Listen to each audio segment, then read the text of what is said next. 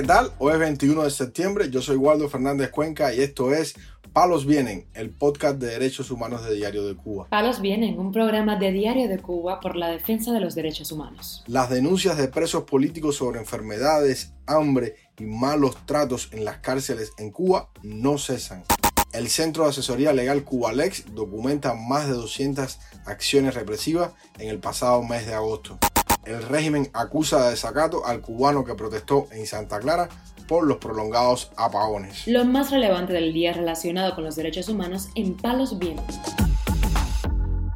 Comenzamos informando que las denuncias sobre las condiciones infrahumanas en las que sobreviven los presos políticos en Cuba son constantes. Un ejemplo ocurre en la prisión de Boniato, en Santiago de Cuba, donde el preso del 11 de julio, Jorge Luis García García, detalló a su hermano Daniel García en qué consiste la comida de ese penal y habló también al portal Martín Noticias sobre maltratos. La comida que están dando es un arroz hervido con harina y eso es el almuerzo. En el desayuno es un té frío y bueno, ya de tarde darían un agua de sopa que están dando y no hay ningún tipo de condiciones para mantener tantos presos ahí injustamente en las prisiones. Mosquitos, la calor es insoportable, dice. El trato no es bueno para ellos. Incluso un carcelero se metió con él. Lo tienen como enemigo de la revolución. García García, de 48 años, cocinero de profesión y padre de tres menores, presenta una protuberancia en la zona del cuello producto de la golpiza que recibió de mano de los boinas negras el día de la protesta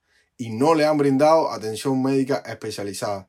Su hermano así lo explica. Fue duramente castigado por las tropas esas especiales. Lo golpearon, lo atendieron médicos de hospitales de Boniato. Le miraron lo que es la bola que tiene, pero le dijeron aquí no hay guante, aquí no hay nada para hacer esa operación porque ya decidieron que era de operación. No le han dado más ninguna respuesta. Jorge Luis García García fue condenado a 13 años de privación de libertad por su participación en las manifestaciones populares del 11 de julio de 2021 en Palma Soriano, en Santiago de Cuba.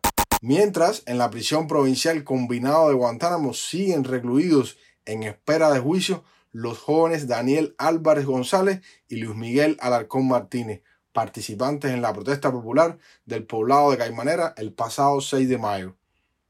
Según contó Victoria Martínez Valdivia, madre de Luis Miguel Alarcón y quien visitó la prisión este lunes, los dos presos se encuentran en pésimas condiciones y añadió. Estaba aquello colapsado. La prisión está que no sabe un preso más. Me quedé sorprendida. Cantidad de familiares con todos los presos, inclusive hasta sentados en el piso porque no había lugar donde poder hacer la visita. Tirados en el piso con toallas puestas en el piso así, comiendo. Digo, si hay un brote de dengue. Una de las cosas que, que aquello es terrible, tienen que hacer todo enfermo de la fiebre es la chincha por en cantidad, por donde quiera, apenas pueden dormir. Los colchones están podridos de chincha. Sobre la situación legal de los jóvenes, Martínez Valdivia expresó. El abogado informa lo mismo, ya va a ser ya está ahorita un mes, que dice que ya está todo listo, que el expediente está cerrado, pero todavía está en. Es la respuesta será. Además de los dos que permanecen encarcelados, otros cuatro manifestantes que habían sido detenidos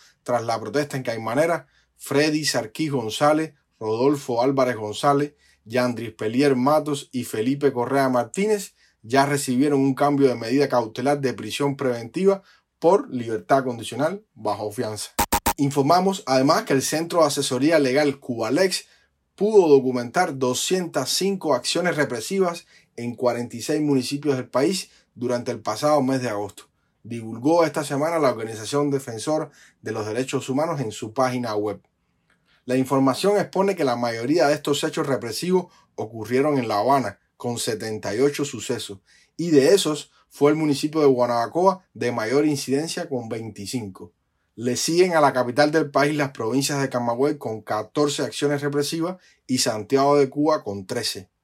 En total se documentaron 461 incidentes de represión, agrupados en 41 categorías, siendo las más recurrentes la situación de las personas privadas de libertad con 121 incidentes y la negación de atención médica con 50 casos.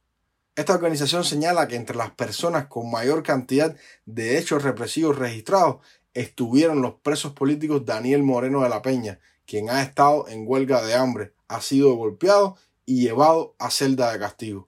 También menciona los casos de los presos del 11 de julio, Bruce Nelvi Adrián Cabrera, Jesús Fernández Garnier y Javier Delgado Torna, quienes han sufrido distintos tipos de vejaciones en las cárceles en que se encuentran. Cubalex registró violaciones contra miembros de 32 organizaciones de la sociedad civil, siendo las más afectadas la Unión Patriótica de Cuba, más conocida como UNPACU, el Movimiento de Opositores por una Nueva República y el Movimiento Escudo Cubano, aunque la mayor parte de las víctimas no pertenece a ninguna organización. Aparte de Cubalex, con sede en Estados Unidos, también el Observatorio Cubano de Derechos Humanos, con su sede en España, realiza desde hace algún tiempo una seria labor estadística sobre la represión en Cuba. Palos viene. Para finalizar, informamos que el cubano Gustavo Mena, más conocido por San Lázaro Vigía, está acusado por el régimen de desacato después que saliera la pasada semana a la calle en Santa Clara a protestar por los largos apagones y combinar al pueblo a hacer lo mismo. Desde esa ciudad del centro del país, la hija de esta cubana, Yadimi Mena, dio algunos detalles al portal Martín Noticias. Sí, él lo detuvieron por el día que se fueron los apagones, que subió publicaciones y lo tienen detenido y lo acusan por desacato. En Facebook quedó ver diciendo a la gente que se tiraran para las calles por los apagones, que ya no aguantábamos más Sí, aquel día fueron dos días que se fue apagón completo. Y ahora lo restauraron de nuevo, pero en estos dos días fueron apagones completos los días, las noches, aquello fue porque Eso fue el miércoles por la noche. Sí, el jueves fue por la mañana temprano se lo detuvieron y ya lo pasaron por institución. Y ahora estamos esperando, ya tuve entrevista con el abogado, estamos esperando que el fiscal Expresiones de malestar y protestas de la población por el incremento de los apagones, los problemas con el abastecimiento de agua y otras afectaciones han ocurrido en las últimas semanas en varias localidades de Cuba. A principios de septiembre, un cacerolazo acompañado de reclamos de libertad y de gritos contra el gobernante Miguel Díaz Canel retumbó en el barrio de Santo Suárez en La Habana. Cerca de allí, en la calzada de 10 de octubre, la protesta de los vecinos de dos edificios hizo que las autoridades restauraran la electricidad después de cuatro días a oscuras. En el pasado mes de agosto, el Observatorio Cubano de Conflictos reportó 424 protestas públicas en la isla, 274 de ellas relacionadas con la exigencia de derechos económicos y sociales.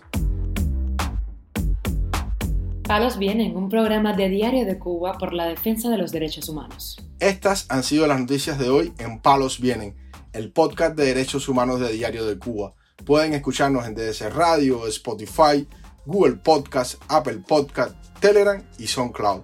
Yo soy Waldo Fernández Cuenca y mañana regresamos con más noticias.